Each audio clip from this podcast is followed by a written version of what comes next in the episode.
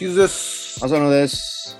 トークンエクササイズのお時間です。はいどうも。どうも。えーっと、まあ、前回ちょっとお話ししましたけども、まあ、リズムの話、た体操におけるリズムの話で、あはい。ええいろいろとこうスピードをね、変える、まあ、リズムを変えていったらどうなんだろうっていうような感じで、うんうんちょっとね、話していったんですけども、うん。今回、まあ、それを実際にやってみたわけなんですよね、ああ、あの、ジャンプでね。ジャンプで。はい。で、まあ、ジャンプでどうやったかっていうと、あのまずあの60秒間、ね、あの6あのい1分で60回、60bpm ってやつですね。えー、1分60回、まあ、1ヘルツですよね、1 1秒に1回。1秒に1回。なんで、その1秒に1回1ヘルツ、まあ、1分間に60回のテンポ、えーで飛ぶのをまあ基準としてやって、ジャンプしてみた。うん。まあ、ジャンプも垂直ジャンプ、それから前飛んで、後ろ飛んで、横飛んで、斜め飛んでっていう、まあ、まあ斜めも左右の斜めですね。うんうん。に、まあ、飛んでっていうのを、まあ、やってみた。まあ、体操の種目に準じてってことですよね。そうですね、体操の種目に準じて。1Hz60bpm を基準にやって、それよりも、その遅い、もっと倍の、えー長さのリズム、えー、30bpm ですかね。1分間に30回。えー、0.5Hz ですよね。はい。そのテンポでやってみる。うん。それから、えー逆にもっと速く。うん。1分間に120回の、えーテンポ。まあ、2Hz ですね。うん。先ほどの 1Hz のまあ倍のスピードで速く飛んでいくっていう、えージャンプするっていうのをまあちょっとやってみたわけで、それもちょっとまあ動画として撮ってみたんですけど、はい。まあやってる方としては、1分間に60回の 1Hz のテンポは、まあ比較的余裕を持って合わせられるっていう感じですね。うん。で、あの、それより早い、えーその倍になってる、えー 2Hz、120回、1分間に120回のテンポも、まあ、テンポがいいみたいな感じです。全然追いつかない感じじゃなくて、うん。あの、まあ、むしろ動きやすいスピードではありましたね。うん。一方、さあのー、0.5Hz30 回、1分間に30回の遅いテンポでやるっていうのも、もちろん遅いんで合わせられるんですけども、ちょっとその、待ってる時間が長いというか、うん。少し合わせづらい、間を取りづらい感じはありました。うん。まあ、っていうようなことを自分でやってみたんですけども、どうですかね、その動画見てみて。まあ、こう、ちょっと見た目から言うと、まあ、120bpm が一番自然な、特に垂直にやってるリズムを見ると、うん。120bpm ぐらいがちょうどいいんだろうな。まあ、もうちょっと速くてもいいのかもしれないけど、うん。やっぱり遅くなるほど、こうちょっとこう、まあ、結果的に距離はそんなに違わないのかもしれないけど、なんかこう、勢いつけて、こう、一回待ってから飛ぶって感じなので、あの、見た目もやりづらそうに見えましたね。うん。全体的にやっぱり斜めはやりづらいので、なかなか体が正面に来てない感じだったんで、それはどのヘルツでも、まあ共通にちょっと認められたかなって感じで、あの、やった本人の感触とはちょっと違うのかもしれないけど、122ヘルツの時にもうちょっと距離短くして、まあ本人は余裕でやってたのかもしれないんですけど、見た目からするとちょっとやりづらそうにやっぱり見え見えたんですよね。うん。だから本当にちょこっとこう斜めでも横でも前でも後ろでももうちょっと距離あえて抑えちゃうみたいな感じで本当にリズムだけっていう形でできる方法ないかなとか思ったんだけどそれは多分やってるうちにもしかしたらそういう風になっていくのかもしれないですよね。うん。うん。まあ、今回その、いわゆるテイクで言うと、あのうんまあ、何回か練習はしましたけど、まあ、うんせいぜい多くて 5, 5テイク目ぐらいを見てるんですよね。うん。うん。だから、まあ、特に、あの、リズムが、今、あの、今回はマックスで 2Hz をやりましたけど、もっと速くなってきたら、んあの、合わせづらくなってくるところも出てくると思うんで、うん何回もやってくるとまた変わってくるのかなと。そのリズムの練習はとにかくそういう感じがするんですリズムの合う距離をつかむっていうんですかね。うん、さっきあの言ってたように、もっとその短い距離の方が合わせやすいっていうことを体得していくのかもしれないですうよね。ん。うん。できれば本当に正面を、体の正面を保って斜めとかもややれるところを見つけてほしいなみたいな、こう勝手な要望ですけど、そういうふうに。見た感じは思いました。うん。うん。その練習によって変わってくるっていうのは、まあ、あの実際に私がそのリズムを対応し利用利用してですうんね、うん。えっと患者さんに動いてもらってるものでも感じることがあるんですけども、っぱりね。最初はやっぱりですね、うん。まあ、あの肩麻痺の患者さんだったんであの右と左であ手足の感覚が変わってると思うんですけども、うん。最初やっぱりそのいい方の足の動きになんとか悪い方を合わせる感じが目立つんですよ。うん。だからその結局は悪い方があ合っていけれないんですよね。いい方なかなか追いつかないっていうね。そう。で、その追いつかなささの非対称性がかなりこう目立つんですね、最初の段階では。うんリズムの練習の。うん。うん。ところがこれ、だんだん練習していくと、いい方が悪い方側に麻痺のある方側に合わせ始めていく印象を受けてるんですよ。なるほど。で、結局的にその、ランニングだとかも見てても、うん。最初はそのいい方の動きに悪い方を合わせて、こう、足の引きずりだとか見えるものが、うんだんだん悪い方の動きにいい方が合わせることで、まあ、歩幅は小さくなっていくんだけど、テンポは合ってくるっていう現象が見,、見て取れるたんですよね。あのいわゆる麻痺がない側の方がそういう調整機能っていう余地は大きいでしょうからね。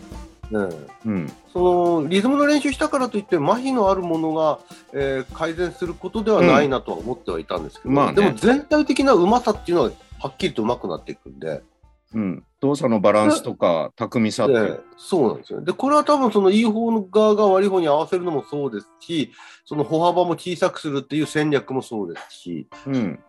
全体的にその動きをその今やれる範囲で最も効率のいいものを多分見つけ出していくのかなっていう気はするんですよね。そうですね。そういう意味で言うと、そのリズムの、えー、と練習、今回の体操でちょっとあのリズムを変化させて、まあ、最初、ぎっこちなく見える、ギクシャクして見えるものでも、回数を繰り返すことで、まあ、歩幅が小さくなったりだとか、そういったうんその制御が行われて、上手くなっていく可能性は十分あるなと。そうですね。そんな気がちょっとしたので、まあこれもうちょっと続けて、でさらにちょっと 120bpm よりも早めのやつ。うん。まあ前にあのテレビで見たやつでは、自分の走りよりちょっと早めのやつでやった方が、うん、走り方が安定してきたみたいな報告があったので、あんまり速すぎるとまた追いつかないんでしょうけど、うん。その速さに合わせたまた距離みたいな感覚っていうのは掴んでいけれるかもしれないので、まあその何回か繰り返してやる、プラスもうちょっと速いのも見てみたい気がしますね。140とか150とか。そうですね。うん。まあ、じゃあちょっとその、次のトライあるとしては、うんえー少し早めてみるということと、回数をかいあ増やしていくとどうなっていくのかそうですね。何回か繰り返してその動作をやるっていうのを取っておくと面白いかもしれないね。うん。機械完結じゃなくて。でまあ、今回ちょっとそのリズム系をってやってみたのは、まあ、ジャンプのところだけだったんですけども、うん。これやっぱり他のリズム系の中でもステップももし残ってますよね。うんうん。これやっぱりステップでもチャレンジしてみるものなんでしょうかね。そうですね。ステップでもまあ30にする必要はないけど、60bpm、120、もうちょっと速いみたいなのは、ステップでもやってみたら、まあステップのこうボックスにするのか、どうするのかによって変わってくんでしょうけど、まあそれでもやってみたら面白いかなっていう気がするし、まあその場の足踏みってありますよね。体操には入れてないうん。ね。あれをどの辺が一番こう、リズミカルにできるのかなみたいなのもちょっと見てみたい気はしますけどね。ああ。うん。そのその場合、足踏みをそのいろんな、えー、と周波数でやらせてみて、はい。テンポでやらせてみて、まあ、どのあたりがまあしっくりくるのか、見見栄えがいいのかみたいなうんう感じんです。うんうん。それもちょっと見てみたい感じしますけどね。うんじゃあどの辺のあたりの例えばその指示能力動的な指示能力をこうつけてもらうためのこうテンポ、うんどの辺のテンポがいいのかなってなかなかつかみづらいじゃないですか。そうですよね。うん。それゆっが、くりやるっていう時は、その筋活動の余裕はあるんでしょうけど、うん片足でな立ってる時間はなくなっちゃうんで、それはそれで不安定になりますし、まあ性的なバランスに近づいてきますよね。うんで早きゃ早いで、まあ、片足になってる時間は短いですけども、筋活動を早くしていかなきゃいけないんで、うん筋パワーが要求されてきますよね。そうですね。そのタイミングとね。そうですよね。うん。そうすると、その、ううんん、今、僕もちょっとこう見ている方で、足の脱臼骨折した方が、まあもう3ヶ月ぐらい経って、だけどやっぱり箱出ちゃうんですよね。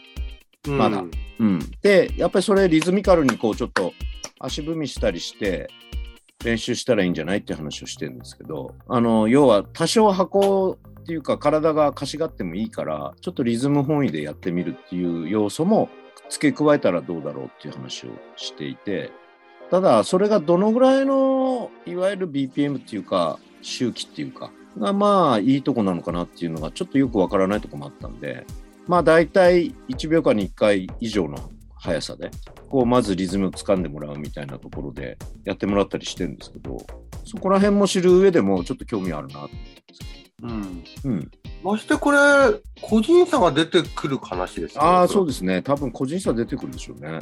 足の長さだとかの、その、うん長さの影響も受けますよね。